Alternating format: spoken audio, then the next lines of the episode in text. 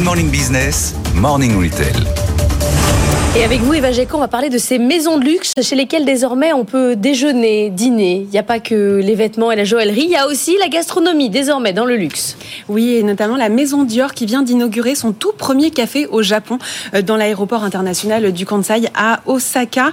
Alors ça s'appelle le Café Dior by Anne-Sophie Pic, au programme des pâtisseries et viennoiseries euh, inspirées de l'héritage du créateur, donc des macarons roses, des tablettes de chocolat euh, griffées avec des croquis de mode, des gâteaux au motif à Christian Dior comme la toile de Jouy ou encore le motif pied de poule. Alors ce nouvel aéroport compte 70% de voyageurs étrangers. C'est un moyen de continuer à adresser la clientèle asiatique. Alors c'est la première étape avant l'ouverture d'une table, d'une seconde adresse Dior, toujours à Osaka avec la chef Anne-Sophie Pic. C'est prévu en 2025. Pour rappel, la première table Monsieur Dior, elle est située à Paris. Elle avait été confiée au chef Jean Humbert. Et puis on peut citer aussi Louis Vuitton qui, en plus de son café, de sa chocolaterie euh, euh, qui s'appelle LV Dream, euh, en collaboration avec Maxime Frédéric, le chef pâtissier du Cheval Blanc à Paris. La marque a également ouvert des restaurants un peu partout au Japon, en Chine, à Saint-Tropez avec le chef Maurice Acco.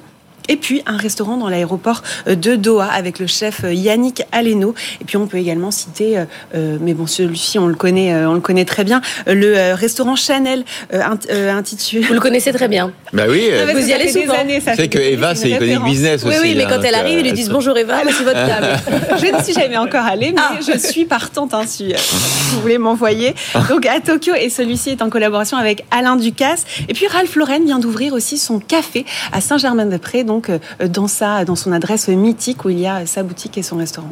Alors quelle est la stratégie de ces marques de luxe euh, qui n'ont pas besoin de se faire Mm. connaître euh, dans l'excellence en lançant des projets avec des chefs étoilés? Oui, et bien justement, c'est vrai que c'est la première chose que les marques recherchent, ce n'est pas forcément la rentabilité, elles n'ont pas besoin de ça, puisque pour rappel, et selon les derniers chiffres de Bain Company, le secteur bénéficie d'une croissance de 8 à 10% et pèse près de euh, 1500 milliards d'euros. La haute gastronomie, de son côté, elle euh, bénéficie d'un aura euh, Pareil, qu'elle ouais. développe voilà, de plus en plus. Maintenant, on a des chefs stars euh, qui développent leur renommée et puis leur table à l'international. Donc ces restaurants et cafés sont un nouveau levier de croissance pour les marques, des alliances entre maisons de luxe et chefs euh, qui permettent de promouvoir l'art de vivre et l'excellence à la française. Euh, Des, euh, et puis cela aussi permet de fidéliser la clientèle haut de gamme et de fédérer une communauté. Et puis aussi de proposer autre chose à l'heure où le shopping en ligne se développe. Ici, c'est vraiment voilà le shopping avec l'art de vivre à la française. En tout cas, c'est magnifique, hein, les, Oui, les oui, petits les gâteaux au pied de poule avec les boutons, etc.